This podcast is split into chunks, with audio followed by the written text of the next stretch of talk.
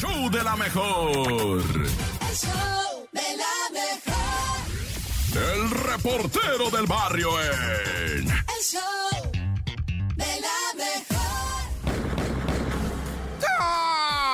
Montes, Montes, Alicantes, Pintos. Oye, este es el show de la mejor 97.7. Pura CDMX, rifa pa'lante.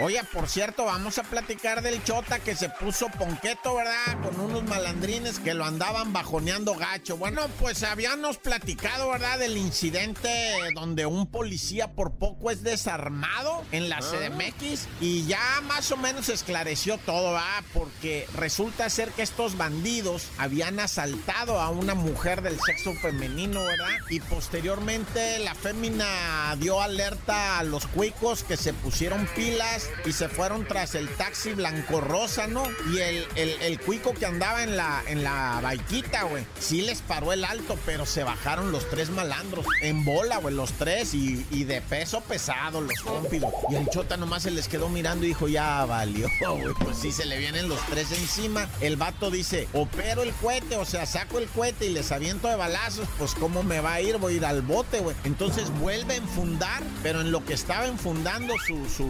pistolita Glockita 38A, una, ¿qué son Glocks, va? ¿O qué traen ellos? Bueno, pues se le vino encima la, la, la, la malandrinada, ¿no? Los tres lo someten a grado de que le empiecen a pegar hasta jiricuazos al compa, güey, y le hacen manita de coche, lo tienen en un carro ahí doblado cuando llega un transunte y le dice, eh, ya no sean chacales. Ah, pues el chota dice, lo soltaron tantito, le aflojaron y que los empieza a corretear otra vez. Se suben al taxi y desde ahí le avientan plomo y pues el security va, le aventó también unos 3, 4 balazos y sí les pegó, güey. Terminaron en un hospital, güey, dejando a uno de los lesionados. Capturaron a otro que se dio a la fuga en un camión. Fueron a agarrar el camión, la raza chiflando. Ya, hombre, déjenlo. Y, y pues total que uno sí anda prófugo, otro está herido y otro está detenido. Los acusan de incluso, no nada más del robo, va, sino también intento de homicidio.